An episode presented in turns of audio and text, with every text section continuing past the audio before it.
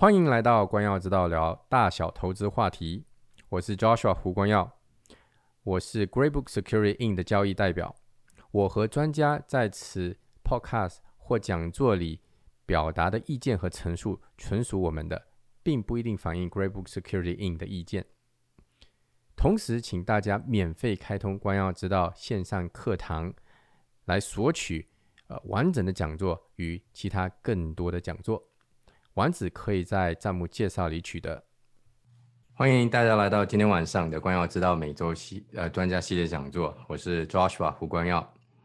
呃高博房地产私募基金的资金董事。那这个我是负责东亚部的，所以基本上公司的华人的客人呢是由我来负责。高博房地产私募基金呢是一家做房地产开发的资产管理公司。我们呃。基本上只做房地产开发，在市面上看到的很多项目呢，其实是我们公司开发的。那我们是为我们的客人呢管理这些开发资产。哈，到目前为止，整个公司呢，呃，大概有七千多个投资家庭。呃，像我这个部门管理的，大概有一千多个，呃，这个投资家庭。目前为止，总共投出去十五亿的这加币。哈，今今年今年到目前为止就差不多二点五亿了，到年底。结束后，大概会有超过三亿的呃投在房地产开发项目的这些资产。我们呃这个投资讲究要分散投资，所以我呃这个如果观众们有这些需求，分散投资的需求，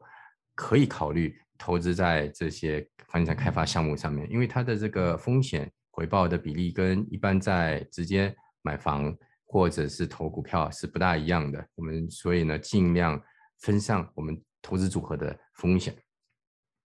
今天呢是第三十八讲，像这个光耀知道这个专讲座哈，从今年一月一日到现在已经做了第三十八讲了。那陆陆续续我们讲过非常多呃关于投资的话题啊，这个我们聊大小投资话题哈。如果观众们想要回去看的话呢，呃，你可以开通这个光耀知道的线上课堂。里面有不少非常非常呃棒的一些题目。今天我们将会讲这个呃美国的税务简介，呃是由呃这宇峰的同事哈，像 Bill，Bill 上次也在这里呃分享过了，Bill 杨跟 Tammy，Tammy 王哈，呃我们在加拿大呢其实是跟美国很近的，常常会去美国投资，或者是生意上往来呢有美国一些生意的来往。所以呢，了解隔壁这这个国家的税务呢，啊，其实是呃是需要的，尤其是如果我们要扩大自己投资的策略等等的话呢，多知道一些对我们会更有帮助。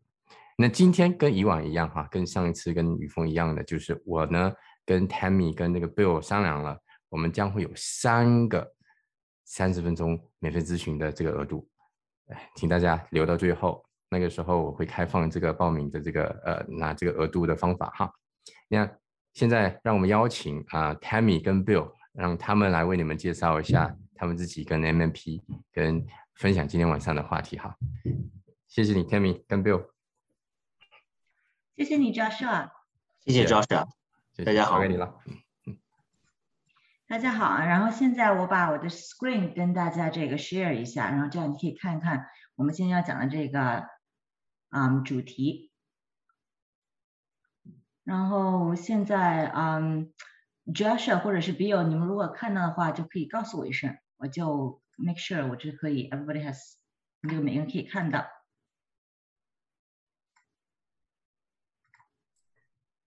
对，可以看到。可以看到了是吗？是可以看到。你要把它，呃，你要把它变 full screen 吗？嗯。你可以。可以。不是非常。啊啊，对，下面那个小小 button，隔壁隔壁两个，不是这个，是那个隔呃，就是第一个第一个。第一个，OK。不是，是那个啊，哦，这个也行。哦，好的。这也行，好。好的，谢谢。好的，然后我们来介绍一下，其实先讲一下今天的这个 agenda。然后呢，我们先介绍一下，就是米诺公司。我想那个玉凤之前可能也介绍给大家介绍过了。然后呢，我们再讲一下这个美国的啊税务系统。然后 Bill 主要做的是这个 individual tax，就个人税。然后我主要做的是公啊公司税。所以我们会从个人税和公司税方面分别讲一下这个啊，美国怎么样征税啊，大概是什么样税率啊，然后当你要投资有美国投资的时候，有什么东西需要注意的。然后呢，就是我们啊自己自己简介一下哈，就是我在明诺，我是做 U.S. Corporate Tax，就美国公司税，然后我是美国公司税的这个多伦多的合伙人啊，然后我的客户呢，主要就是比如说你有这种 partnership investment，比如说你是一个合伙的一个这种这种机构，或者是你是一个公司以公司的形式进行投资，然后我主要是啊，不管是从加拿大投资到美国，还是从美国投资到。美国以外的地区，那我们都是做这种 structuring，就是做这种啊啊资产构造，然后让这样的话可以让投资人的税是赔的比较少的，这是比如我做的领域。然后嗯，Bill，然后你如果可以介绍一下你自己。好，谢谢 Tammy。呃，大家好，呃呃，我想可能呃大家中其中有一些人可能已经认识我了，我叫 Bill 杨，呃，我现在供职于明诺的 Toronto office，呃。我是一个高级经理，那么我的专职领域主要是在这个呃美国、加拿大个人税呃以及海外员工派遣业务。那么呃主要的我我所针呃我所服务的客户呢，主要是包括一些海外的，比如说。呃，中国、美国、加拿大的一些大公司，它有海外员工派遣业务，比如说从一它的母国派到另外一个国家去工作，我们提供相应的这些呃税收的一些税呃就是服务。另外一大块呢，我们会给就是说在加拿大呃生活的，就是说呃一些美国国籍或者美国绿卡持有者的一些高净值人群，呃为他们提供呃税务方面的就是咨询以及报税的一些服务。呃，那么。呃，今天非常荣幸，呃，受邀给大家，呃，我和 Tammy 给大家提供一个就是关于美国个人个人税以及公司税税务系统的一个简单的一个介绍。那么希望大家在经过我们今天的讲解以后，能够对美国的呃一个税收系统，嗯，有一个比较简单的一个认识，不管是从个人税角度还是从公司税的角度。啊，那么现在我把话筒交给 Tammy。好的。谢谢 Bill，然后我现在先简单介绍一下 MMP，然后呢，其实 MMP 在它是一个这个加拿大范围的公司，然后呢，MMP 在加拿大已经有超过六十年的这个这个历史了，然后 MMP 嗯应该是说最近十年来应该是属于加拿大本土的发展最快的一个公司，然后我们涉及了很非常多的业务，然后可以看一看有一个图，这个图很好。然后呢，到目前为止呢，我们大概有注册会计师有两千五百例以上。然后呢，在 team members 也是公司有大概员工大概有七千一百个人员工。然后作为合伙人呢，就是整个 national wide 整个全国范围内有九百六十六个 partner。然后我们有嗯 office，就是说嗯这个这个这个嗯这个 office location 呢，大概有超过一百二十五个。然后最近在今年三月份的时候，我们把德勤的这个啊个人业务就买过来了，所以我们现在有德勤的整个个人业务也在 MMP。然后这是我们这个一个地图吧，看看这个屏幕，不知道大家能不能看清楚，但基本上我们各个领域都有都有那个都有涉及。然后我们一开始呢，我们是个 Cal Calgary based 的一个 firm，所以我们也做很多这种啊。这种啊，加拿大本地就是那种啊，怎么说呢？就是属于这种 like locals，like when 就是本土，就是我我不知道这个中文怎么翻译，就是本土居士的那种，他们的税务从那边开始发展的。然后现在 Ontario 是一个 big growing 的一个一个 office。然后我们现在 cover 这个 full service，就是我们做很多 assurance accounting。也就是从这种有 private 有 public，然后既然既做这种 NTR 对吧，然后也做这种 audit clients，我们有非常多这种 go public transactions，就是不管是美国到加拿大上市呢，还是说中国在加拿大上市，我们做很多这种业务，然后 bookkeeping，然后 consulting，corporate finance，然后 corporate finance 做许多这种啊，比如说 due diligence 啊，你要买卖公司啊，merger acquisition 啊，divestiture 啊。然后有 enterprise risk service，就是我们 cover 啊，我们是个 full service 的 accounting firm，就 cover a lot of areas。然后还有这种 corporate insolvency 啊，succession exit planning，然后有 tax，有 technology，然后有 valuation。 嗯，我们的客户呢，如果跟四大来比，我们我们公司有非常多的人是来自于四大， 然后如果跟四大来比的话呢，我们公司主要是 focus 在我们从一个公司比较小的时候就开始 get involved，然后等这个公司慢慢的成长，我们会帮助他一步步的成长，然后呢，当他成长到一个很大的一个企业啊机构以后呢，我会帮他怎么做 exit strategy，比如说很多这这都是这种 owner management 这种 companies。他要 exit，比如说他要卖给美国的 investors，或者是他要上市，然后我们会帮助我们的客户从第一步一直到最后上市这一步，或者是你不通过上市，直接通过 other ways of you know exiting，我们都会帮助他。我们还做很多 generation 的，比如说 generation estate planning，就是说你你从嗯父亲这一代，然后到孩子这一代，然后再到底下这一代，就这种 business 的传承，我们也很做很多这种的 consulting service。然后呢，我们现在先来讲一下这个美国的 taxation system，就讲一下美国税务系统简介。然后这个呢，我就把这个交给 Bill，因为 Bill 会来讲一下美国 taxation system 和 how it applies to individuals。谢谢 Tammy，呃，那你是稍等一下，我去我 share 我 share 一下我的 slides。嗯，诶。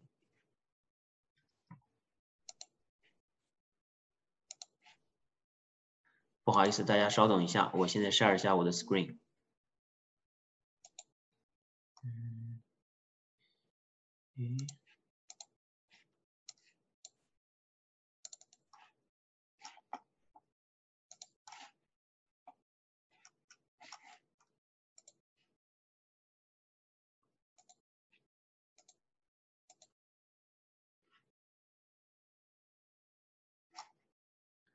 Tammy 能看到吗？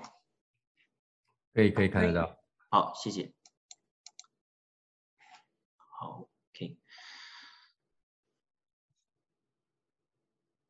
好，谢谢 Tammy 的呃介绍。那么呃，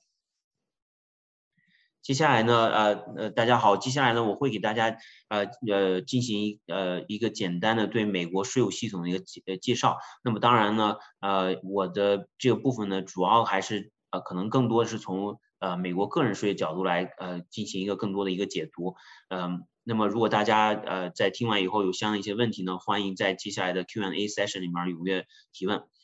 那么呃，首先呢，呃，正如正如我们在 agenda 里面所提到的，那么美国的税务系统呢，呃，简单来讲呢，我我们会从它的征税主体、税税务的税收的种类以及纳税人的种类来进行给大家进行一个简单的讲解。同时呢，我会给大家针对主要的三个三大税种，呃，income tax 也就是所得税，social security，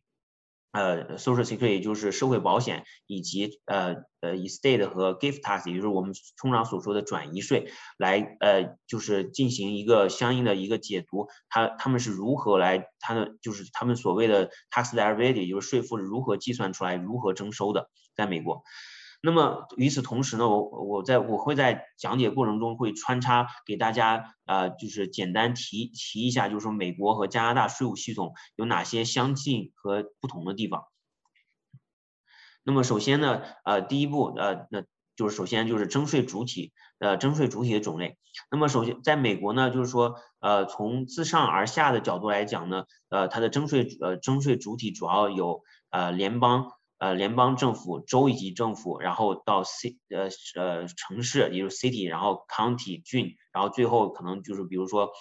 某一个就是小城镇，一个小小一个 small town，就是从自上而下，那么大概就是分为五级。那么加拿大就是我们在加拿大其实也比较类似，比如说联邦、省，然后城市，呃呃，那么只是可能级数稍微比它少一点点。那么呃。针对就是税负种类不同呢，就是不同呃不同呃就是说种类的政府呢，呃它征收主体它所征收的税税税收的种类也是不一样的。比如说联邦州或者呃或者 city 这些 level 呢，它可能都会对我们的呃就是个人所得或者公司所得，也就是收入来进行征税。那么呃如果呃那呃可能就是说在某比如说针对另外一种税种，比如说像呃，像就是说房产税 （property tax），那么可能只有就是说 city 或者以下的我们才才会征收，那么联邦和州的这一级别就不会进行，就是不会再征收 property tax。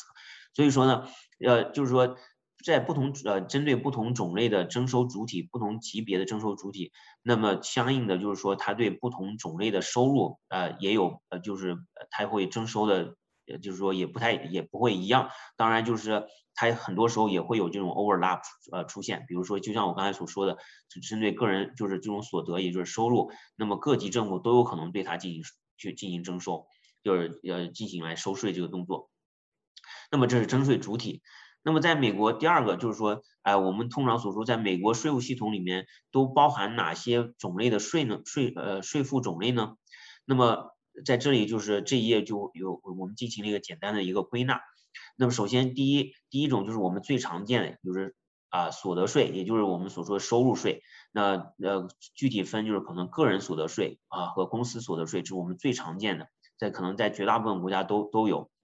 还有我们加拿大也不例外。那么这是一大类。那么第二个系统就就是我刚才所说的 Social Security，就是社会保险。社会保险呢，那么在呃，在加拿大，就是我们所熟知的，一般就是我们通常所缴纳的，就是 CPP EI 啊，那么这个就是我们工资单上都会缴上缴缴一部分这种社会保险的这种 premium 啊，那么这就是社会保险。那么在美国也有相应的这种类似的这种呃，就是就是 Social Security Tax 需要来每年去去去来呃去给这个政府来上交，呃，那么。在我们中国呢，可能就是我们通常所说五险一金，对吧？都是在就是在在就是工资单上就提前预扣了。那这是第二类。那么第三大类呢，就是我们在在美国税务系统里面这一个很大的一个分支，就是税种，就是 transfer tax。这个 transfer tax 主要是指的就是财产转移所时所进行的一个征税的动作。那么这个财产转移可能是发生在人去世的时候，也就是遗产税。比如说，哎，这个如果是一个美国的纳税者，他去世了，然后他他的他去世的时候，他有遗产，这个遗产超过了一定的一定的这个征收标准，满足这个征收标准以后，那他可能需要向政府去交遗产税，尤其对很多富豪、高净值人群来讲，那么在他生在他去世之前，就是在。在他人人仍就是这个纳税者仍然活着的时候呢，那他可以如何他他想转移一部分资产给自己的家人，比如给自己配偶或者下一代甚至下下代，那么这就是我们通常所说的 gift tax，也就是赠与税。那么在美就是在美国，呃，就是针对这种情况，就是说这种财产转移，它是有专门的这种呃，就是一个所谓的这个叫我们叫一般叫 transfer tax。那么在我们加拿大是就是没有遗产税和赠与税这个概念，但是呢，这个并不代表说我们就是在加拿大人去就是去世了，或者说是啊我们想要就是人活着的时候想要把呃资产赠与给其他方，不管是配偶还是家人或者第三方，呃会没有任何的就是交税就是没有任何的一个税税务的后果。那么实际上就是在我们在加拿大虽然说没有遗产税或者说是赠与税，实际上还是要去承担相应的一些税负的。那么，因为今天我们主要是在讲就是美国的税务系统，那就是我就不在这里再多就是最就是多说就是关于加拿大这边的一些情况了。那么，呃，第四部分呢，主要就是我们是 sales and exercise tax，也就是我们通常所说的消费税。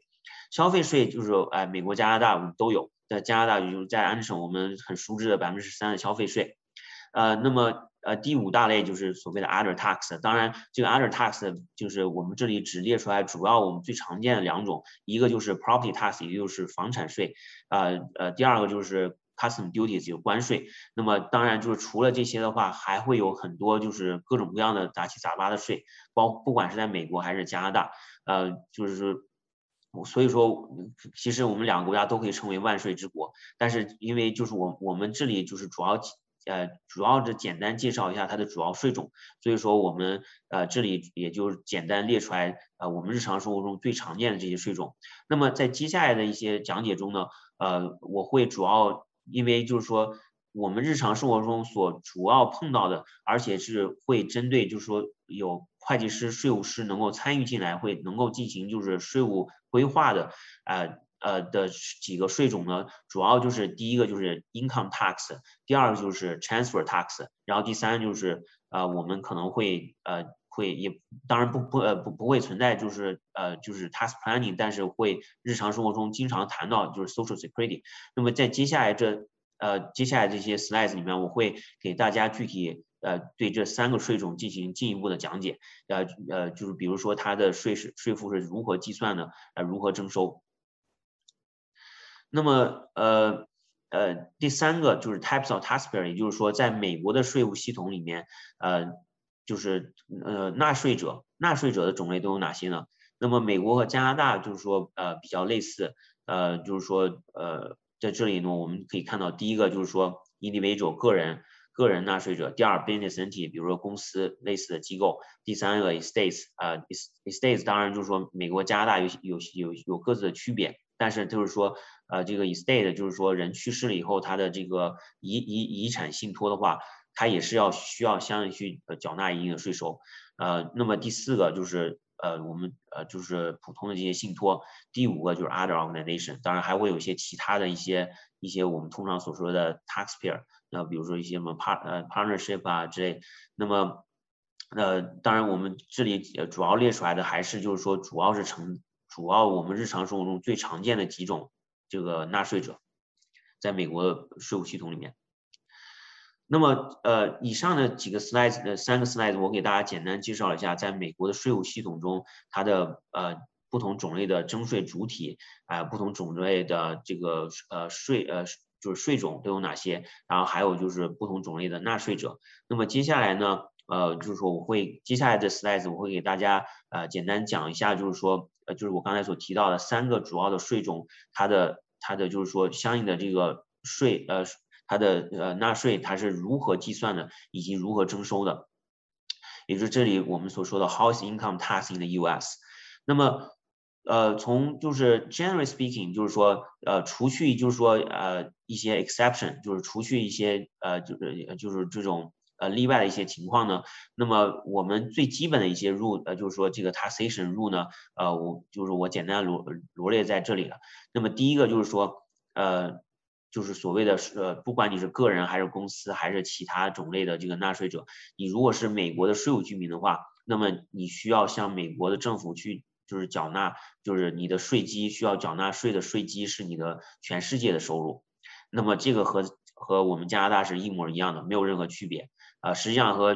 实际上其他国家都是一样。如果你是一个就是国家的税务居民的话，那么你你的就是缴纳税呃税务缴纳税收的这个税基呢，呃，就是你的全世界的收入。那么第二个就是说，如果你是美国的非税务居民，那么你只需要就是向美国这个相应的这个征税主体去。呃，去付，呃呃，就是说去纳税，呃，只是基于你从美国境内取得的收入。也就是说，如果你在美国境外有其他收入，呃，就是美国这些政府它是没有任何权利去呃向你征税的，因为你是美国的非税务居民。呃，那么这一点加拿大也是和美国是一样的，我没有任何区别。哎，如果你是非税务居民，你也只需要你的税基就是你在加拿大境内的收入。那么第三点。就是说，我们这里就提到了 multiple tax calculation for single taxpayer at the federal level and certain states。那么这里简单提到一个 regular tax 和 alternative minimum tax。那么这个呃，在这里呢，就是说呃，我们主我们主要想要着重讲强调一点，就是这个 alternative minimum tax 这个名词啊。那么中文翻译呢，呃，就是说叫呃，从字面意思啊，就是替代性的最低税，呃，简称 AMT 缩写。那么这个 AMT 是是怎么回事呢？呃，就是首先来说，就是说，就是在这个在这个 AMT 这个系统下，如果针对这个这个纳税者他的可课税的这个收入高于了这个 AMT 的门槛，那么按照这个 AMT 系统计算出来的它的最终的税负是高于在 regular tax，也就是一般所得税系统里面计算出来的税负的话，那么。这个他这个纳税者需要最终是按照这 AMT 计算出来更高的这个这个规则计算出来的税负来交税。呃，之所以就是说呃美国政府或者呃来出台这样 AMT 这样一个系统，就是这所得税这个系统呢，呃主要的一个原因就是说，它是为了就是说遏制，就是说呃，就是在美国，比如说一些呃高净值、高收入的人群，呃，他就是他相比普通纳税者，他更容易接触到一些避税呃减税的工具，或者说是更容易接触到一些就是说呃就是说相应的这个税收优惠或者税收抵扣。打个比方来说，可能一个富豪他高收入者，他可能。可以呃，就是做一个很大的一笔捐款，那么这个很大一笔捐款可能就是根据就是我们就是美国税法的一些规则，在就是在这个 regular tax 这个这个这个系统下它的规则的话，它可能呃最终它因为它这个这个捐款可以帮他拿到很大的一个税收抵扣项，可能最终他只需要是不需要交税，甚至只就是呃只需要交很少税，甚至不需要交税，那么。为了保障，就是说这种社会公平，啊，就是呃就是那么就是说，所以这个税法制定者呢就就提出了，就是引入了这一个 AMT 这个系统。那么在 AMT 这个系统下呢，就比如说像我刚才所举举的例子，就是说像这种大额的捐赠，就是这种呃给这个给这个慈善机构的捐赠，呃，他是他所拿到的这种抵扣项，在 AMT 系统下，可能他他就把它取消掉，他不给你。他他不给你不允许你这个这个抵扣项，那么最终在这个 AMT 系统下，他会算出来一个不考虑这些因素下，他就是这个纳税者他应该交多少税，那么这个数字一般是会高于他在 Record Tax 这个系统下计算出来的数字，那么最终他就需要交的是 AMT 这个数字，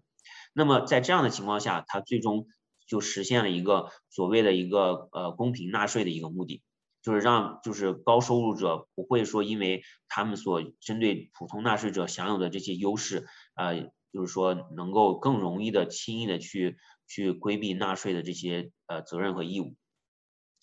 那么第四点呢，income tax rates and taxability may be impacted by international tax treaties。那在这里的就是说我们强调一点就是就是说 international tax treaty，也就是说呃在美国和其他国家，包括比如加拿大呀。中国啊，可能我们都签订了，才都签订了这种国际税收协定，两个国家之间的协定。那么这个呃，这个协定呢，主要针对的情况就是说，呃，打个比方来说，就是如果呃两个国家都认定，呃，这个这个纳税者，不管是公司还是个人，需要呃给都认定他们是那个相应的国家的，比如说是税务居民啊，需要向呃两个国家都需要纳税。那么在这种情况下，为了避免这种双重征税造成了就是这种额外的呃不公平的税负负担给这个纳税者，同时就是说，哎，就是呃避免这种相应的这种呃不不公平的呃就是成就是说这个影响出现。那么两个国家之间就是约定针针对一些特殊的一些情况，哎呃在特定的一些情况下，在哪个国家有优先权去。对相应这个收入来进行征税，以及啊有对相应的税率有是否有相应的一些就是两个国家之间规定有没有相应的一些税收优惠？那么呃呃当然就是这种税收协定它是可以就是说是 override，就是说我们国内税法的，不管是美国税法还是加拿大税法。但是就是在这里我们需要注意的一点是在这里一般就是我们所说的美国主要指的是美国联邦，也就是联邦跟其他国家所才签订的这些。呃，税收协定。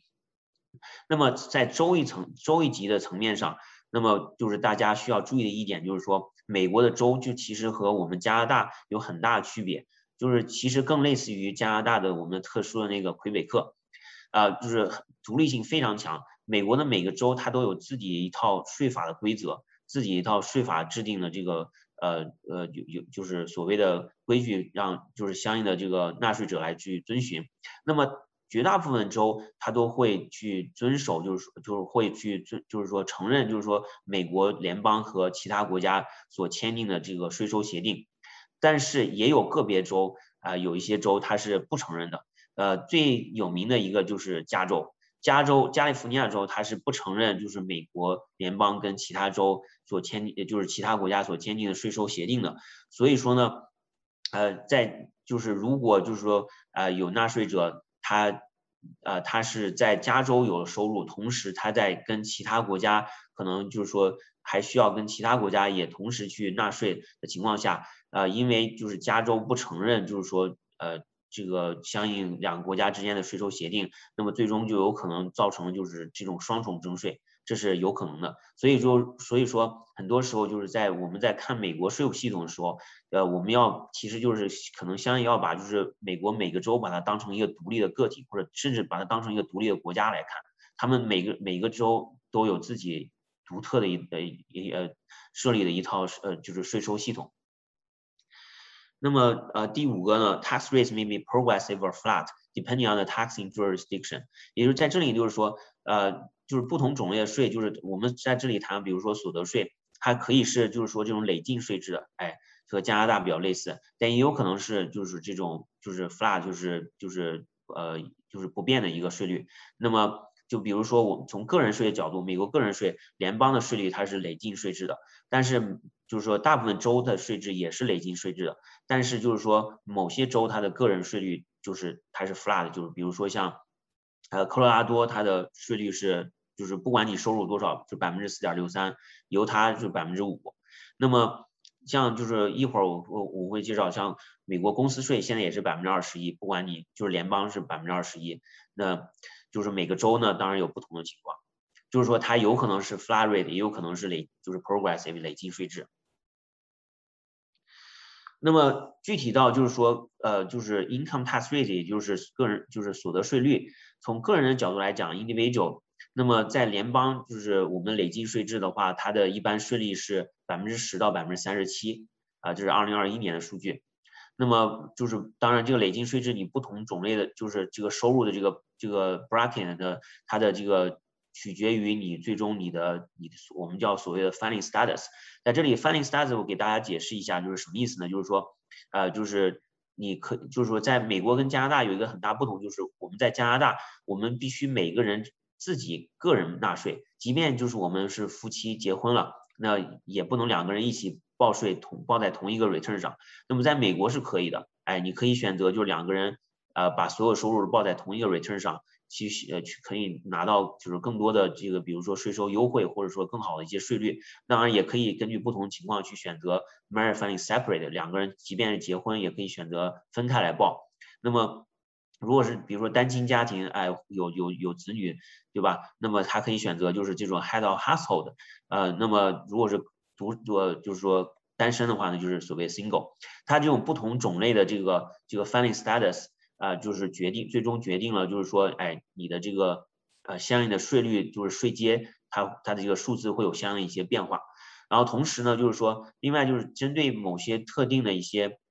呃资本利得 capital gain，呃以及利就是股息收入，就是从分红收入，也就是所谓的 dividend，呃，那么呃它是它的它是有一些就是特殊的一些优惠税率的。那这个优惠税率就是根据你的这个人的收入的情况，可以最少到零。就是对那些相应的收入最少是零 percent，最最高最高也就是百分之二十，这就是这是一个非常优惠的一个税率。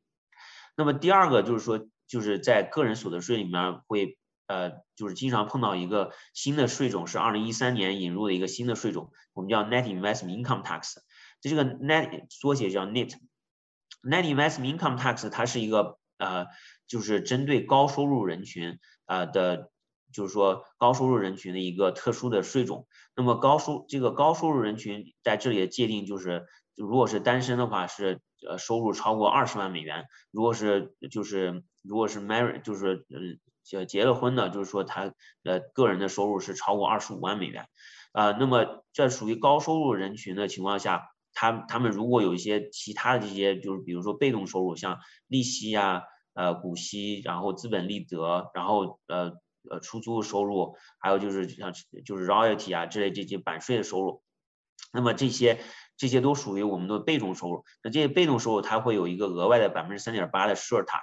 啊，而且这个这个百分之三点八 sure tax 它是没有任何 foreign tax credit，就是如果你是有些这些 passive income 是从国外收到的，那你可能就是比如说你在加拿大收到这些这些被动收入，但是你在加拿大可能也付了一道税了，但是。一般情况下，哎，你可以用，就是说，呃，就是用加拿大的税再去抵在美国同样收入上面的税，来减少这个相应的税负。但是就是说，这个这个这个 net investment income tax 就是没有任何 foreign tax credit 可以去减少或者 offset 它，所以最终这就是一个额外的一个税负。然后从州和呃地市的角度来讲呢，就是说。那每个州的这个税率就是说也是不一样的。那有有就是在美国有一些州是没有任何所得税的，比如说像德克萨斯啊，这它是没有任何没有不需要交任就是它的个就是个人是呃所得税不需呃没有不需要交任何税。那么有的州呢就是税呃税呢就是说是按累进税制，比如说呃最高的是百分之十三点三，那这个这个这个百分之十三点三。大家可能也能猜到，就是加加州加利福尼亚。那么就是当然，在每个州它也有自己一套就是规则，就是也是和联邦一样，根据你不同的这个呃 filing status 哎来决定你你的这个税阶是什么样子。然后从公司的就是 corporate 就是个人就是公司所得税角度，呃，那么从联邦的它从就是二零二一年它税率是百分之二十一 flat。啊，就是不管你收入多少，就是百分之二十一税率。那么每个州呢，呃，它是不同州有不同的税率。呃，然后 transfer tax 就是我们所说的 estates、trust 啊之类这些 gift。那么那它这个税率呢，是联邦是从百分之十八，最低百分之十八，然后最高就是到百分之四十。呃，然后每一州也同样的，就是说，就是我刚才所说的就是每个州都是一个独立王国，它都有自己一套规则。那么这是这是所得税。那么接下来就是呃第二个税种，呃就是我要讲的就是所谓我们刚才所说的社会保险 （Social Security Tax）。那么 Social Security Tax 就在我们刚才简单也提到，在加拿大我们通常听到就是 CPP-EI，对不对？那么在美国类似的就是 OASDI，就是 Old Age Survivors and Disability Insurance，就是在就是基本上就是如果你是自雇或者说是雇佣的。啊，就是说雇主就是员工的话，那么在每个就是尤其是在员工他每个 paycheck 上都会有相应的去去，就像我们在 deduct CPP-EI 一样，它也要 withhold 然后 deduct 从你的 paycheck 上。那么就是说 OASDI 它的这个 premium 的呃它的税率是百分之就是你的 taxable wage 的百分之六点二，那么你的 taxable wage 它有个上限十四万两千八，那么呃这是二零二一年数据，然后第二个是 Medicare。Medicare 就是所谓的这个，呃，这个所谓的医，呃，我们所说的这种医医疗，呃，就是医疗方面的这个，呃，医疗税，嗯，那么，呃，在这里它的 taxable wage 是没有任何 upper limit，也你收入越高，你交的越多，百分之一点四五，就是 employer 和 employee 都需要交这个百分之一点四五。然后第三个 additional Medicare，呃，那么就是。就是只针对 employee 了，只有百分之零点九，就是就是额外的一个百分之零点九，但是这个也是针对就是高收入人群的，就超过二十万或者二十五万，根据你的 family status，然后你你需要就是额外交这百分之零点九。就大家如果看到这个的话，就可以看看到就是说，在美国实际上就是说这个社会保险，就是说这个 social security tax 实际上是很高的，百分之六点二加百分之一点四五，这已经是百分之七点六五了。如果就是在高收入人群往上加的话，可能就是。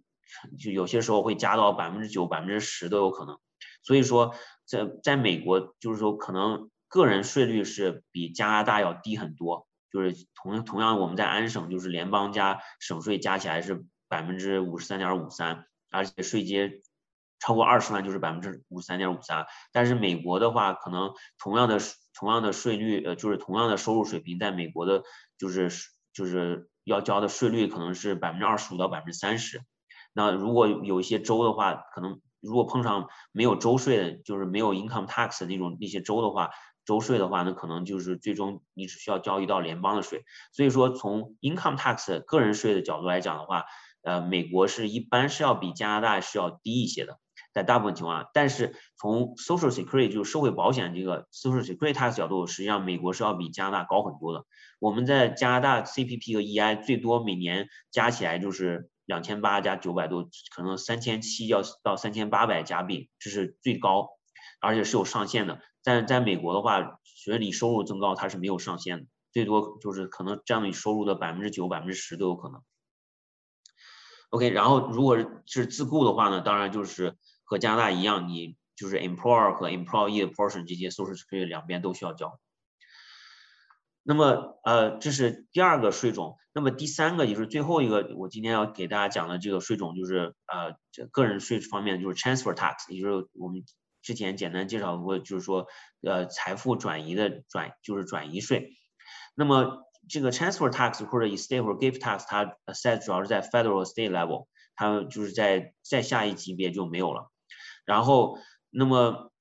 estate tax 主要是针对是人去世的时候，就是他的遗产，呃，那么你需要就是说遗产，呃，向政府来交税，呃，给你，呃，根据你的就是 net assets 在在去世的时候这个 net assets，然后给给，然后减掉相关的这些，呃，就是这些费用，然后，呃，给政府交税。当然，就是说这个是这个是 estate，就是也就是遗产这个信托来交税，呃，就是而不是就是这个受益人来交税。当他这个遗产信托把所有的这个财产都处置完毕，然后交了所有的税，然后呃，然后扣除相关所有的费用以后，剩下钱，然后最最后把这些所有的财产根据遗嘱呃转移给这个相应的这些受益人 beneficiary。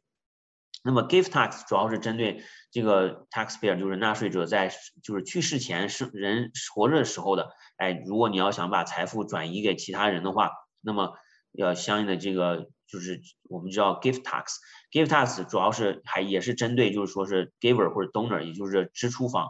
那么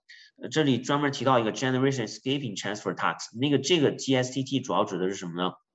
主要指的是就是说呃。从祖父母辈想要把就是说财富转移给自己的呃孙子孙女辈或者外孙外孙子啊，那么这是因为隔了一代，也就是说，所以说在在之前就是说在很多年前的话，就是说呃就是美国这个就是这个转移支付这个 tax 这转移支转移税，它只针对就是说赠与税只针对就是说你针对下一代。但是就是如果针对自己下下代的话，他当时就是说是不需要交税的。那么后来就是说政府就是接上引入了这个 generation escaping transfer tax，哎，来把这个漏洞补上了。那么呃，那么针对就是说呃，我们在提到就是在 gift，就是说我们所谓的就是在呃这个。纳税者在人就是活着的时候，他如果想要把自己财富转移给其他人的话，那么就是每年他是有一个相应的额度的。如果他是转移给就是除呃就是不是自己就是配偶的第三方的话，那他最多就是可以每年转一万五啊，然后不需要呃不需要去呃 trigger 任何就是 gift tax，然后超过一万五的话，那那当然他需要就交 gift tax，然后这个一万五就是每年的这个。一万五的这个额度呢，它不会影响，就是接下来我们会讲的，就是它这个 lifetime 这个，呃，这个 ex exclusion amount。那么如果是这个 gift，也就是我们这个财富转移，它是呃是从一个美国的税务居民转给自己的这个配偶，同时这个配偶也是美国的税务居民。我们在这里就是有 domicile 这个概念，这个 domicile 这是个比较复杂的一个概念，但是我们在这里可以简单理解为就是和 residency 是比较类似的，就是我们把它理解就是 US。Domicile 就是所谓的 U.S. resident，就是如果是你的配偶也是 U.S. 呃，就是美国税务居民的话呢，那么两个美国税务居民之间配偶之间的财富转移，呃，不需要交不不会 trigger 任何 gift tax，就是不会有任何赠与税，而且是无限的。那但是如果如果你的就是这个配偶他是一个美国非税务居民，那么你每年的这个额度就从就是 unlimited 就变成了。十五万九千，啊，如果就也就是说，如果超过十五万九千给你的非税务居民的这个配偶的话，那就就会 trigger 这个赠与税了。那么当然就是说，呃，在然后当人在去世的时候，去世的时候就是说，呃，你的就是说，呃，这个遗产，比如说，哎，你你的呃你的遗产，或者说不管是你在在世的时候。gift 还有还有就是说呃 generation 就是 skipping tax 这些，它总共它总共就是这个 transfer，它不管你在在世的时候还是去世的时候，它就给你一个 lifetime 一个额度，它总共的额度就是十一点七个 million，也就是说，如果你的这个财富有十就是低就是在去世的时候是低于十一点七个 million 的话，那么呃，就是说，而且你就是你的总财富是低于十一点七个 million 的话，你是不需要担心去交任何的这种呃，就是遗产税或者说是呃，就是赠与税的啊。当然，这个额度是也是是这三个税种之间互相 share 的。也就是说，如果你在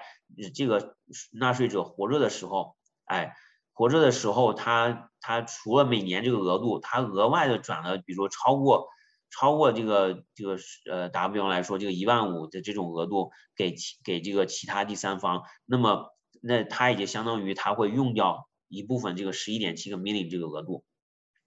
所以说，呃呃，所以说就是说，这是针对就是美国的税务居民，但是就是还有一种情况就是说，嗯，也有可能就是说会被就是美国的这个 transfer tax 会所影响到，就是说，当时如果你是美国的非税务居民，但是你在美国境内持有资产。就就是我们在第一个所说的 U.S. settlers property，也就是这个 U.S. settlers property 是什么意思呢？一般就是简单来理解，就是说，如果您在美国拥有美国的呃不动产，比如说房产，呃，不管是出租还是自住还是休闲用的，还有就是说美国的，比如说你在公司的一些股票，还有一些只要是在美国境内的一些资产，然后再加上就是在美国呃就是美国就上市或者美国公司的这些股票。那么，即便你是这些美国公司股票，是你是放在你在加拿大的这个投资账户里面，这都属于美国境内的资产，就是 U U S settlers property。那如果人在你在去世，就是这个 non res，就是这个美国非税务居民在去世的时候，他持有超过六万美元的市值的这个美国境内资产，那么他就是也需要相应的给美国政府呃去缴纳相应的这个呃遗产税。呃，当然就是说，呃，如果是美国和加拿大之间的话，它是有相应的一些，就是呃，就是针对就是我们所说的 death tax treaty，就是它两个国家之间针对这种，因为两个国家之间联联系太紧密了，所以说经常会出现就是说，美国的非税务居民是加拿大税务居民，但是持有美国很多资产，这样就很容易就会受到，就是最终还要受到这些税务的时候。就是美国税务税务方面遗产税的影响，那么它两个国家之间也有相应的这个，呃，就是像国际税收协定 （Income Tax Treaty） 一样，也有个 Death Tax Treaty。Death Tax Treaty 上面的一些条款会对这个进行相应一些，就是有一些规定。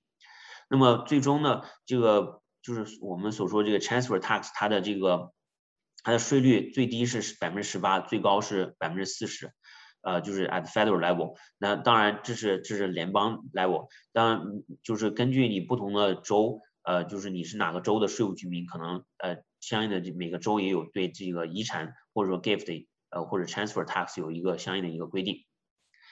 那么以上呢就是呃呃我今天所讲的全部内容，呃就是包含了就是说对美国税务系统的一个。简单的一个介绍，不同的征税主体、不同的税种，以及呃纳税不同的纳税者，以及相应的就是主要的三个税种，它是如何计算征收的。那么希望就是呃，当然我的讲解主要是从个人税角度，呃，希望大家听完以后有一个 对对美国税务系统个人税方面有一个简单的了解。那么接下来我会把麦呃递给呃递呃递给我的同事 Tammy。谢谢 Bill。好。Bill，你可能要 stop sharing，对。哎。好的，是大家稍微等一下，我们一般就应该只需要做一次这个转换。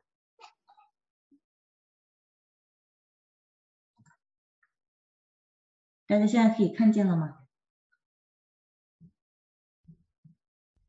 可以，可以看见。好的，谢谢。那我们现在谢谢 Bill，嗯，这个讲的个人税讲的非常详细，然后呢，Bill 也讲了一下大概美国公司税的这个税率，对吧？百呃百分之二十一，这是二零一七年的那个呃 tax reform，然后把那个美国的公司税从以前从百分之十五 graduated rate 一直到百分之三十五，变成一个 flat rate，就不管你挣多少钱，你都是百分之二十一，然后这是联邦税，然后当然还有很多这个啊这个 state tax。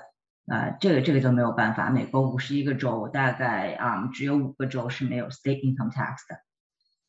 好，嗯，就我先从这个 business entity 来讲，其实这个东西我觉得大家可能都非常了解，因为这个美国的 business entity 跟中国的以及跟加拿大的 business entity type 非常像，可能呢这个 limited liability company 会稍微有一点不同，但是不管是 corporation 还是 partnership 有很多相像之处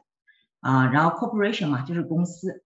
啊，这个公司税呢，那就是顾名思义，我这个画了个图，对吧？做税的人特别喜欢画图，特别是做 tax structuring 吧，一看到这个图就特别兴奋。你讲别的东西都没有这个，讲个 words 都都讲半天，大家都没有什么反应，画个图就一目了然。然后比如说这个 corporation，corporation 一般我们是用一个 box，就是用一个一个一个这个 rectangle 一个长方形，然后呢，他就说说明你这个所有的税都是在公司这个 level，你就 pay 掉了。然后呢，如果你的 investor coming，比如说在投资人在上面，那你所有的税都是在公司这边来交税，然后合伙，然后这个投资人是不需要交税的，除非有这个啊公司发了 dividend，对吧？发了发给这个投资人，然后这个时候你才需要交税。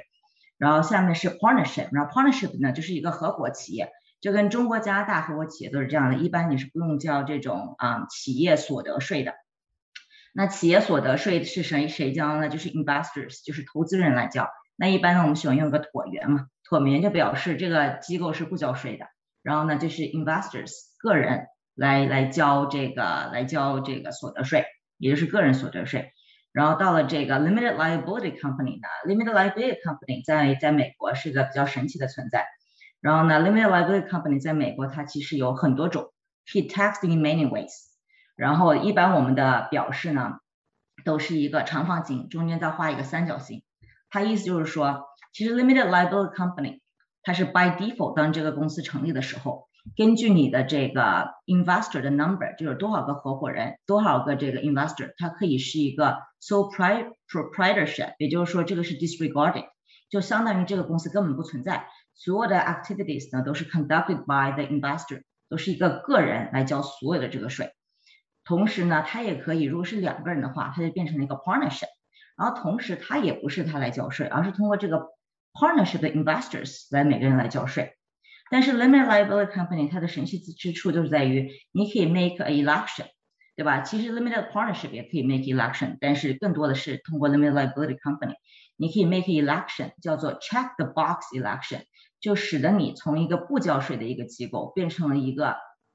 公司，你就是 from a tax perspective 变成一个公司，然后，然后呢，limited liability company。在美国，对于美国投资者来说是非常非常 popular 的，他们都非常喜欢，因为它的 by default 它是个 flow through，你就可以是一个比较嗯 tax efficient structure，这样你的整体来说交的税比较少，对吧？你没有一个 layers，你不会 lose any tax。Excuse me。 然后呢，但是但是呢，你这个同时你有很多的 liability protection，所以你随便去找一个美国，比如说你的公司要 expand into the U.S.，或者你要做一个美国的投资，经常你可以看到一个形式就是 limited liability company LLC。然后呢，你去找一个美国 lawyer 说，哎，我要 expand into the U.S.，我希望这个我的公司在美国想设立一个公司，你告诉我要设立一个什么公司，他们很多人都会跟你说 set up LLC。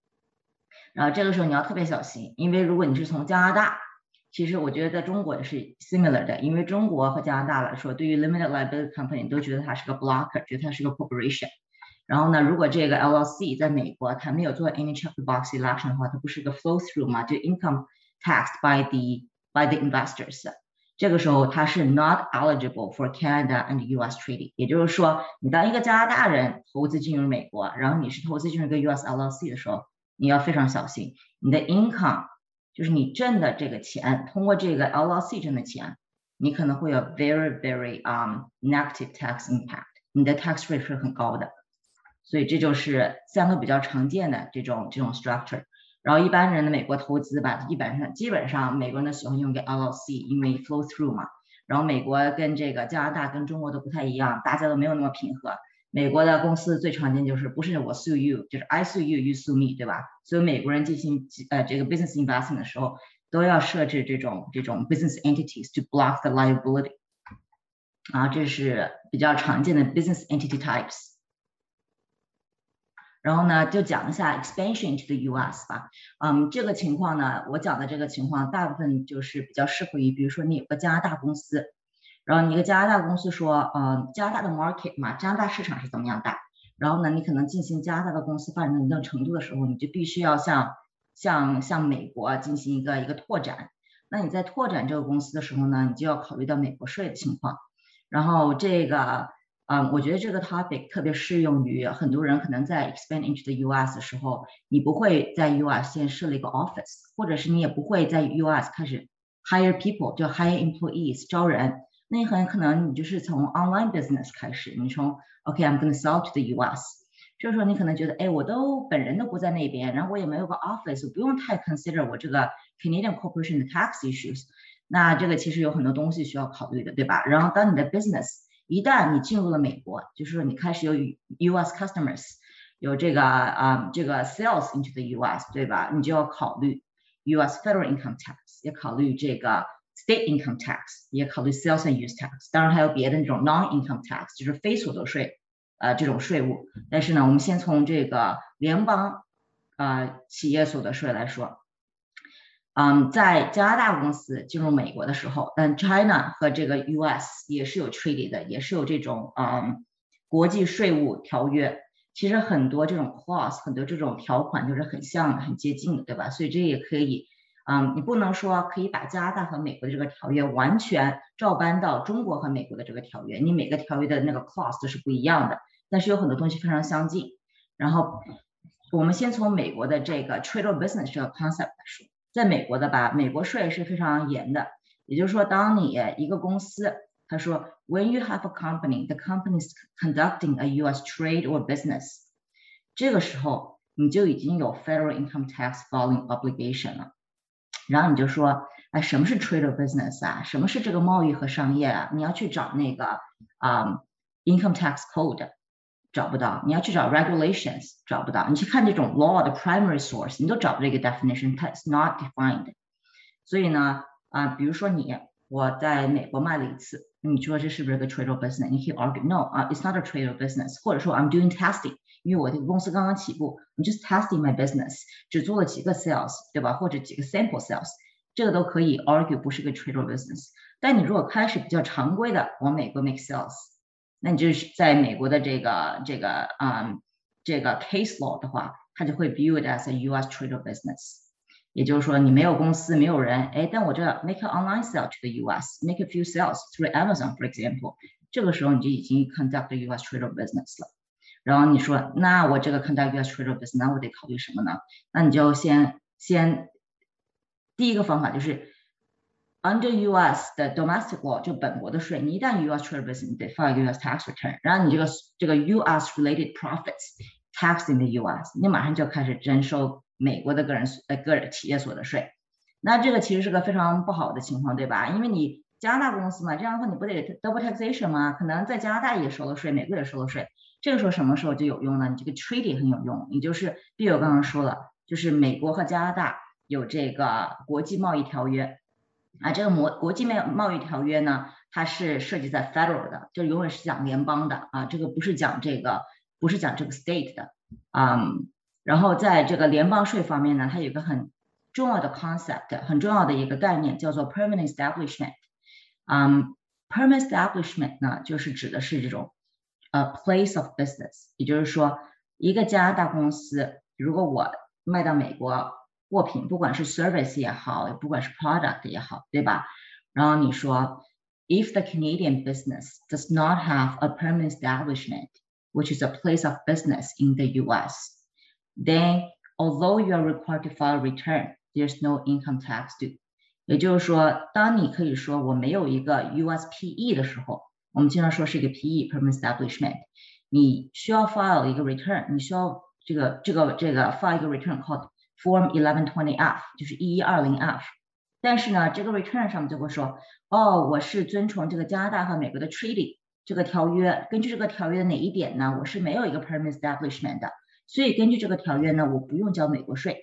That's totally fine。也就是说，这个时候你需要 file 一个 1120F，然后你说 I don't have a PE， 然后呢，你不需要交任何的美国税，你只要 file 一个 form，你要 disclose，你 disclose 什么东什么情况呢？就是他要求你 disclose。How much is your U.S. gross sales？也就是说你在美国到底有多少的这个 sales 你需要 disclose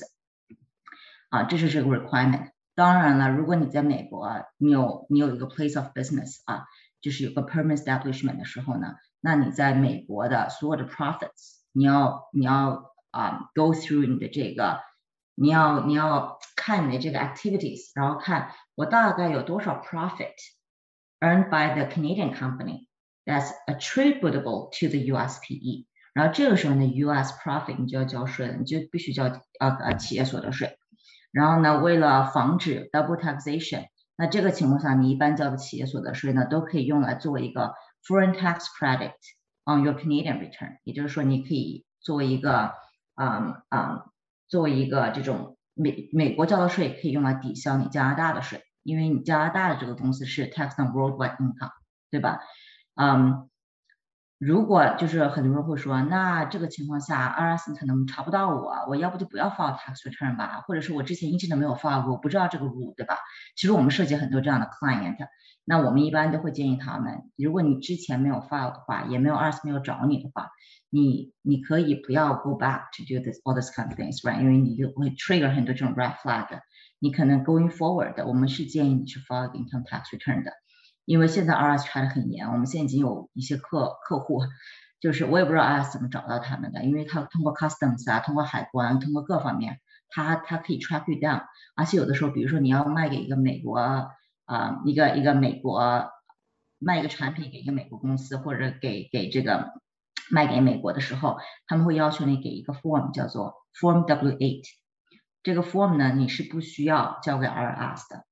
但是呢，他们 they will find their way, IRS can find it。所以有的时候我们会发现一个加拿大公司，他从来没有 file 过 any US tax return，然后 IRS 会说，Hey, where's your tax return, right? Per our records, um, you have making uh sales into the US, right? Provide us US tax return。所以大家就要稍微小心一点点。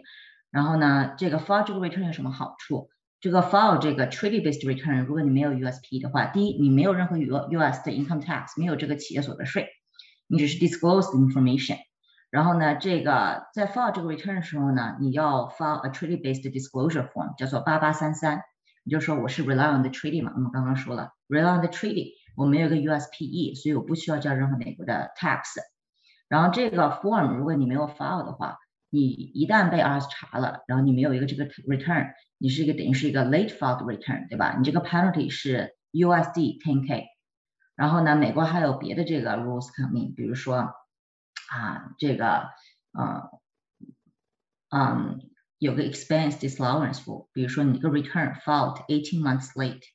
对吧？然后 eighteen months late 的时候呢，比如说你说一般来说，你说 IRS 说，哎，you have a USPE，这是你的 US profit，那是个 net basis，对吧？你说你的 US gross gross receipts 是多少？你的 expense allocated US business 是多少？ 这个 net U.S. profit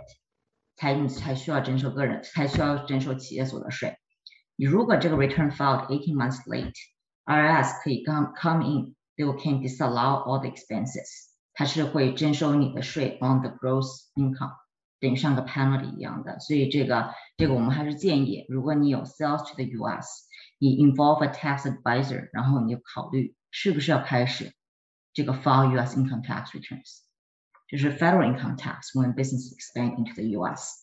然后这个 USP 是个很 important 的 concept，因为经常来说，我们见到很多客户，他一开始的时候，特别是 online sales，你可能都不会有这种 USP 的意识，那就很简单，你 file 一个 US treaty-based return 1120F，然后呢，你这个 business 会 grow，对吧？你可能开始要派人去美国了，有的时候你可能会要在美国 hire 一个 person doing all the sales functions，对吧？你要你要特别小心，如果你 have anybody concluding contracts in the U.S. 的话，就是他们会在美国跟客户签合约的话，这个 activity 虽然你是没有 any U.S. employee 或者是没有 any U.S. office，这个 activity alone 可能会 trigger USP。所以当你的 business 慢慢的扩展到美国，当你的这个 activities 有更多的 physical presence in the U.S. 的时候，嗯，你要特别 monitor 你这个 USP。一旦 trigger 的时候，你就要 go into a different structure。 去 actually invest in the U.S.，你就不能只是一个加拿大公司 sell to the U.S.，你得考虑别的方式来来让你的 Canadian company not exposed to the U.S. income tax。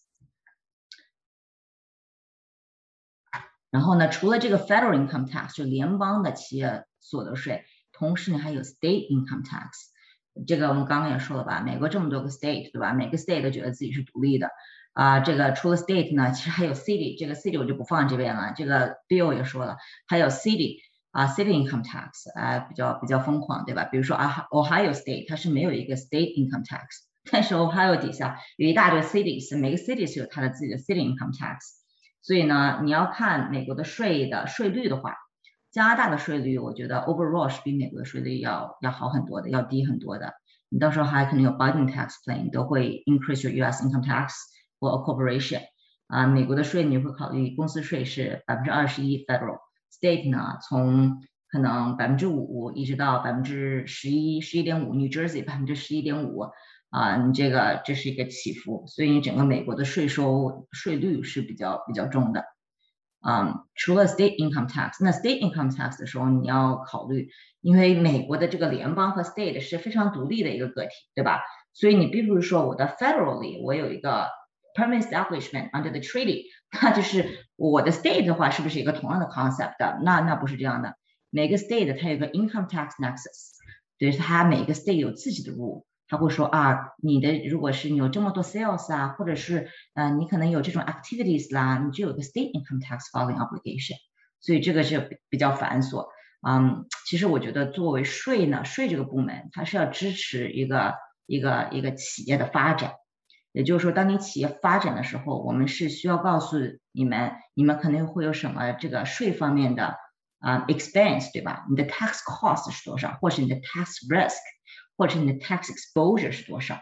啊？然后根据这个 exposure，我们可以帮你做这种 structure，也就是你的你的企业的构造。这样的话，使得你的加拿大加上你的美国，或者使得你的中国加上你的美国，整一个 effective tax rate 是最低的。这是我们所想达到的。因为基本上税收是一个 cost center，也就是其实让你的企业多交税，对吧？那你就更少的钱运用到企业运行中。所以我们税务部门主要是帮你减税。合理避税，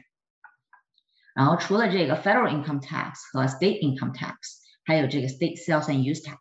其实还有很多别的，比如说 property tax 什么东西，这个我不讲，因为很多都是这个州或者是它这个这个这个市自己定的，或者这个 county 对吧？这个区才是自己定的。那 sales use tax 为什么说一下呢？因为嗯，这个从二零一八年开始吧，就有一个比较比较有名的一个这个。case 一个案案例，那叫 Wayfair case。那 Wayfair 啊是一个这个在网上卖家具的公司嘛。那这个 Wayfair case 它就比较有名，为什么呢？它其实就是它是应该是 South Dakota，它这个在这个州里边它是没有一个 office 的，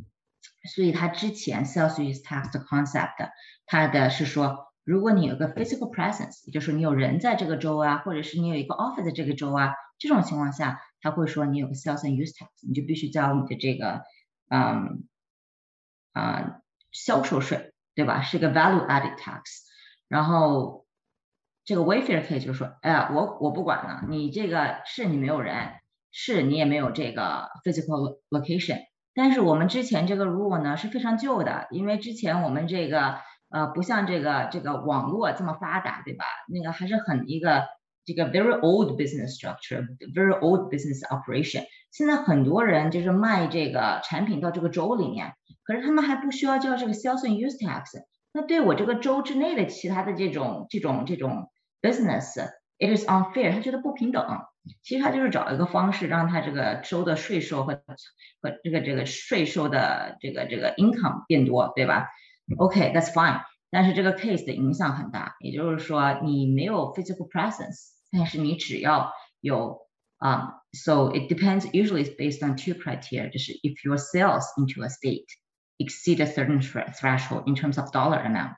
or if the frequency into the state, so the number of transactions into the state exceed a certain amount. 也就是说，如果你卖了足够多的货进入这个 state，或者是说你有好多 transaction，你卖了好多次，到达这个州的这个这个法律要求的限额的时候，你就必须开始征收 sales and use tax，这个就比较烦，对吧？所以我们一般建议，特别是当你一开始啊进入美国的时候， 你就一定要把你的这个 books 做好，你就开始要 track 你的这个 sales to the state 是多少，就是你到每个州的这个 state 是多少，你一定要把这个客户的这个 location 都给记下来。它主要是根据你的 shipping shipping 的 address，对吧？啊，然后你没有 shipping address 呢，还根据别的东西。但是主要是它的 primary 是根据你的 shipping address，嗯，这就是 sales and use tax。为什么说这个呢？因为当你的一个 business 当你扩展到美国的时候，你要嗯了解可能根据而来的 business expansion，这是个好事情，但会有很多 cost。然后你就除了这个所得税，还有这个 sales use tax、value added tax，还有这种 property tax，就是有很多这种。就是相对应的这种啊 tax cost to the business，right？然后这个 economic nexus，其实这个就是跟 Wayfair case 相关联的。然后根据 Wayfair case 之后呢， 到现在为为止，应该有超过四十个州都有这种 economic nexus rule 了。也就是说，你没有 physical location，也没有 physical presence，但是你的、你的、你的卖入的产品 into the state over threshold，或者是你的啊卖的次数超过一个超过一个 threshold 的时候，你就需要开始征收 sales and use tax。啊，我不知道就是你们。有没有跟别的 advisor 他们都有经验，对吧？因为这个 rule 非虽然非常的严，但是有很多 ways to reduce it。比如说，啊，你说我是一个 wholesaler，比如说你不是 sell to end customer，对吧？你不是卖给最终的那个用户，你可能是卖给一个，嗯，这个比如说一个 distributor，对吧？你说我生产，然后我卖给一个人，他帮我销售，这个时候呢，你可以不征收这个 sales and use tax。但是你必须要 request 一个叫做 啊 exemption certificate，所以 you need the exemption certificate from the distributor。这种时候你你一般我们建议你在系统里边的时候就 make it a requirement，就是你必须要必须要 request 这种 exemption certificate。这样的话，一旦你被 state 查的时候，你把这个 survey 一给他，他就没话可说了，你就你就不需要 worry about any obligation。嗯。 当你这个这个时候呢，sales use tax 什么时候也会 very important 呢？比如说你要卖公司，你要卖公司的时候，那个买家进来看，他就一定会看 sales use tax，这是一个 unavoidable unavoidable subject。然后这个时候，比如说我我做 diligence，I'm on the buyer side 的时候，我就一定会问这个 sales use tax，谁帮你报这个 return 啊？你怎么 determine 你这个 nexus 呀？你这个 sales to every state 是多少呀？你给我看你的这个这个 sales exposure 啊，这个 analysis 啊，就一定会问这种东西。 然后这种东西会就影响到你的卖你的资产的这个价格，对吧？这是 it's potential risk for the buyer，所以这个其实挺重要的 sales use tax。而且美国这个跟加拿大不太一样，这个加拿大有个叫做啊 input tax credit，对吧？也就是说我买，比如说我是个 manufacturing，我是个生产商，我买一堆东西，我买了以后我不得交税嘛？你有一个 sales use tax when you buy stuff，对吧？然后你卖的时候呢，我这个交了自己交的这个税，可以作为 input tax credit，来减少我最终交给这个 government 的这个税收。美国是没有 input tax credit 这个 concept 的吧？你不能说就不能说我是个这个这个 manufacturer 啊，我交了一大堆这种税以后，我是不是到时候我卖给别人的时候，我可以用我这个之前交过的这些税购买这种东西所所交的什么销售税来减少我最终要配给。这个政府部门的销售税是不可以的，美国没有这个 concept，所以如果你是 manufacturing 的时候，manufacture 的时候，你会有一个 special，很多 state 都会有叫 manufacture exemption certificate。这个时候你买东西的时候，你给他们这个 certificate，这样你卖给你东西的人就不会向你征收销售税，这样的话你不会有 two layers of tax，不用交两次这个税，这个税还挺贵的。好，这就是主要的 sales and use tax expansion into the U.S. 然后第三个呢，我就稍微 touch 一点，因为这是美国的这个房地产。美国房地产呢是个，哎呀，这是个很 special 的一个 regime，就是不管是在中国跟美国的这种条约，或者是加拿大和美国的条约吧，你都没有什么 leeway to get out of the taxation for U.S. real property，right？然后它这个 U.S. real property 呢，如果你的 income type，income type，majorly two types，一个叫做比如说你这个这个 U.S. investment real property，它是它是做 commercial real estate，对吧？或者是一个 rental of residential，就是你是有这种 rent rent income，这是 passive income。然后呢，你还有一个美国 concept 叫做 effectively connected income，也就是说，嗯，这个呃应该是嗯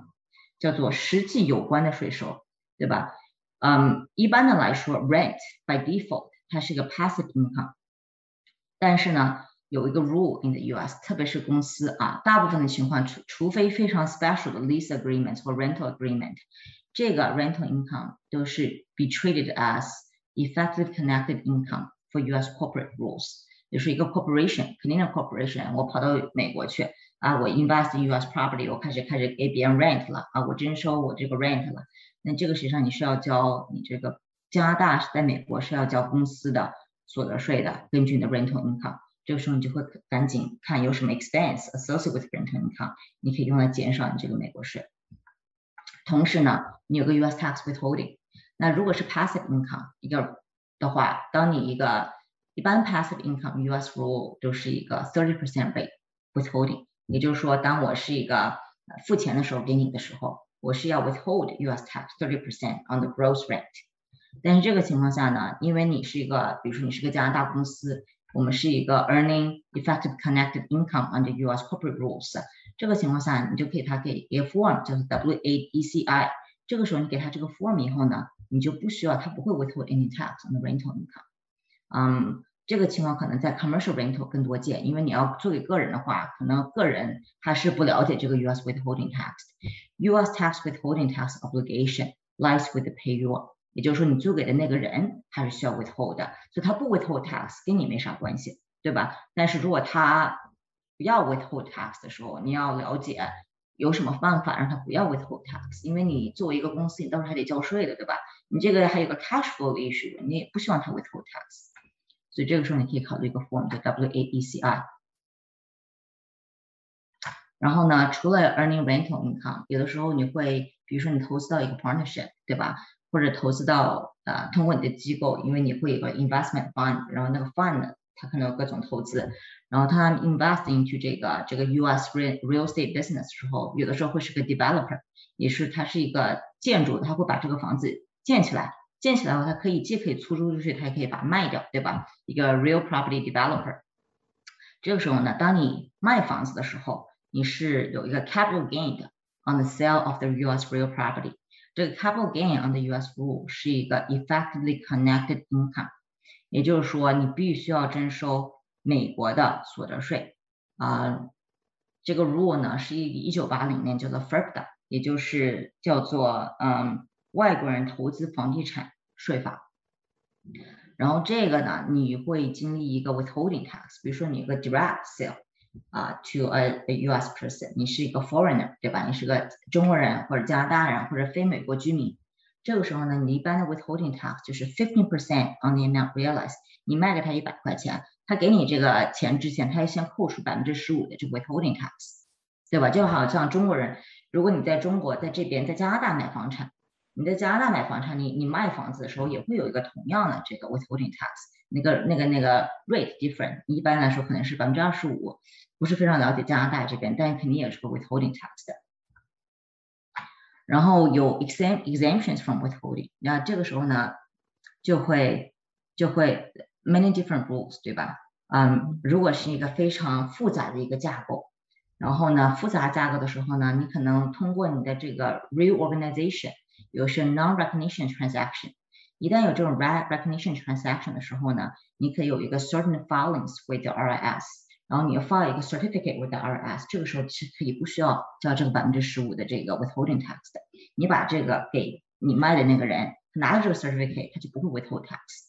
然后呢，还有一个就是，比如说你这个 fifteen percent on the amount，比如说一百块钱，你说我买房子买的是一百块钱，然后我卖的时候卖了这个一百五十块钱。你这 withhold 百分之十五在我的这个一百五十块钱上面，这不是很大一个很大一个数吗？对吧？我实际上只有一个百分之五十的一个 gain，呃，只有五十块钱的 gain。这个时候你可以考虑另外一个 certificate，但这个 process 它比较比较繁琐啊，它需要的时间也很长，还需要 IRS approval 之类的。但是这个是 available 的，这是存在的。你可以 file 一个 certificate with IRS，就说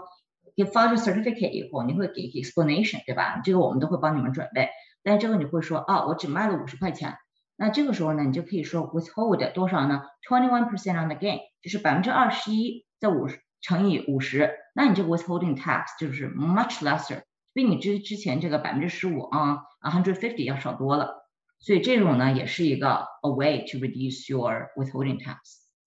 嗯，这是 U.S. real estate，一般 invest into real U.S. real estate。然后在 invest into U.S. real estate 的时候呢，啊，嗯，就是。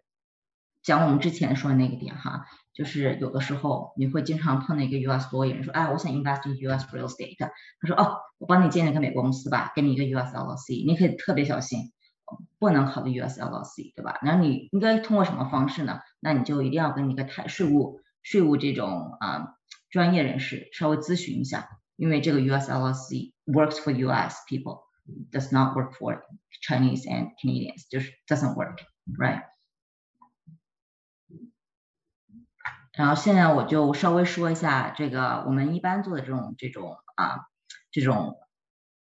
项目和我们可以帮助你哪一些。然后我主要讲下面底下三点，因为这是比较 focus on the on the corporate side，讲公司方面的。然后比如说我我做的比较多的是啊加拿大公司进入美国 expansion，对吧？一 expand 的时候，其实一开始你一定要很重要做一个 initial consultation。做一个 initial consultation 有什么方有什么办法呢？其实我就会跟他们说一下更细一点点，因为每个公司进入美国是不一样的，它可以卖一个 service，可以卖一个 product，一个产品，也可以啊说我要 set up office，或者我不 set up office，或者我用个 PO office。或者是我用一个 maybe a payroll company，或者是 I I just hire agents, independent agents，有很多不同的方式 extension。所以你的 tax analysis 是 different 的，但你需要一个 initial consultation to help you understand the risk。这是一个我会做的。同时呢，当你 assess 个 risk 以后，你就会帮客户建立一个 what is the best structure for you to expand into the US？你是应该通过一个 partnership 呢，还是通过一个 corporation 呢？还是可以你有美国投资人，你没有办法，必须要 involve 一个 US LLC，这个时候你可以考虑有什么办法呢？这个是我们都会 give advice。嗯， 还有很多时候我们做很多 go public 对吧？其实我做很多 tax provisions，就是我们 US property team 我们会 serve private 也会 serve public。所以我做很多 tax provisions，比如说一个公中国公司上上市到加拿大，或者是美国公司上市到加拿大，比如说去年还去年吧，就是很多这种去年和前年都有很多这种 cannabis companies 啊，就是上市，因为在美国这个 federally 是 illegal 的嘛，所以很多美国公司在加拿大上市，我们做很多这种 go go public transaction。然后就会帮你说什么样的情况下你这个 go go public 是 most tax efficient way。同时呢，啊，会做 all the tax provision associated with going public。And after you become a public company，上市公司以后，你不是每年都得做你的报表嘛？然后中间会税务是一个是一是一栏，那是一定得做的。所以我们也会做很多那种 tax provisions 啊，那当然了，不用说，我们肯定做很多 tax returns，不管是 partnership 啊，tiered partnership 就一层一层下来的， 因为你有很多不同的 investors，对吧？你可能 investor Canadian investor，有 US investor，有 non Canadian non US investors，对吧？就我们做很多这种 structuring，这都是我做的。然后呢，这个前面三个者是 Bill 做的，所以我现在交给 Bill 来介绍一下他主要做的这种业务。啊，谢谢 Tammy。呃，那么其实就是说，首先的头两个呢，其实我刚才在一开始说也给大家简单介绍了一下。那第一个 Global Mobility Service 就是我们我之前所提到，就是海外员工派遣业务。就如果呃大家就是说呃就是有如果有公司呃您名下的公司，比如说有需要派遣员工从比如中国派到加拿大，或者中国派到美国，或者从美国派到加拿大，或者加拿大美国之间互派。那么我们是可以帮助您的公司，呃，来提供相应的咨询和呃报税服务的，包括相关的这些，比如 payroll 方面的，就是公司的 payroll 方面一些服务，呃，就是说在呃就基本上我们是给公司客户，就是呃为他们的海外派员工派遣业务的合规，在两个国家就是派出派遣国母国和和就是呃。就是说，assignment 就是说这个抵达国家要确保两个国家之间都在税务上面都合规，那么我们可以提供所有相相关的这些服务。那么第二个就是说，针对就是说，呃，就是主要的是在加拿大生活的啊，就是说美国的，比如说公民或者绿卡持有者。那么因为美国国内税法的也规定，就是它的特殊性，就是如果你是美国公民或者绿卡持有者，不管你在世界上任何一个地方，你都是。Default 就是美国的税务居民，你要有相应的这些这些就是美国的报税义务啊，就是所以纳税的义务。所以说，如果大家有考虑呃，就是想要申请美国绿卡或者美国国籍，或者已经拿到美国绿卡或者美国国籍，那么呃有一些这些方面的税务方面的一些咨询，呃或者说是啊这个。纳税呃就是这种纳税报税这种服务，包含就是一些您的这个财财财富的一些就是怎么样的这种更好的去 structure，因为呃因为您本身既假如说是在加拿大生活，那么就会既有加拿大税务居民方面的一些影响，也有美国税务居民方面一些影响，就是两同时就会受到两个国家的税法的影响。那么在这种情况下，很多时候。您作为在加常驻加拿大，可能在加拿大可能觉得没有任何问题的一些税务规划啊，那么在因为您是美国公民或者美国呃绿卡持有者或者美国税务居民的身份的影响下，就会导致呃就是说您的这个税务规划不成功，而且这也是我我到目前为止就是经常我所接到的一些客户所反映出来一些问题。就是说，呃，本身他们可能就是有自己的以前的会计师，因为不熟悉，就是说这种 cross border，呃，这种因为美国加拿大之间这种，呃，税务方面的一些影响，所以一开始在给他们做税务规划的时候，呃，就是导就是纯粹是按加拿大的这一套来做的。那么，因为他们有了美国身份，或者说本身有美国身份，他们就是说没有考虑到这一点，导致最终他的这个税务规划就是在美国的税法影响就是影响下是。没有起到任何作用，到最后还是要在美国这边把本来可以省掉税全部再交一遍，甚至有些时候是 double taxation，那么就是会造成一个很糟糕的一个结果。所以说，我们经常就是为我们的客户提供就是这种类似的就是解决问题服务。当然，如果是有新的客户需要这样服务，我们会给他提供就是符合加拿大、美国税法规定的就是说这个税务规划。那么第三个就是说这个 estate planning，就是我们经常说如果哎。这包括财富传承，哎，这方面的话，从美国税法角度，哎，就是说，我们也就是说会给给大家提，呃，就是说符合，就是提供一个符合加拿大、美国税法都就是符合的一种，就是这种财富就是传承的一个一个计划，就是 estate tax planning。那么这个就是我们主要的这个我们这个做个人税这个部门的呃。就主要的业务就是，如果大家有这方面的需求的话，也可以以后就是说，呃，就是在会后跟我们联系。那么今天呢，这个就是呃，这是我们的最后一页。那么今天这个就是呃，我们 wrap up 我们的这个呃这个 presentation 了。那么呃，Josh 啊，请免费开通关耀之道线上课堂来听以下 Q&A 的部分，谢谢。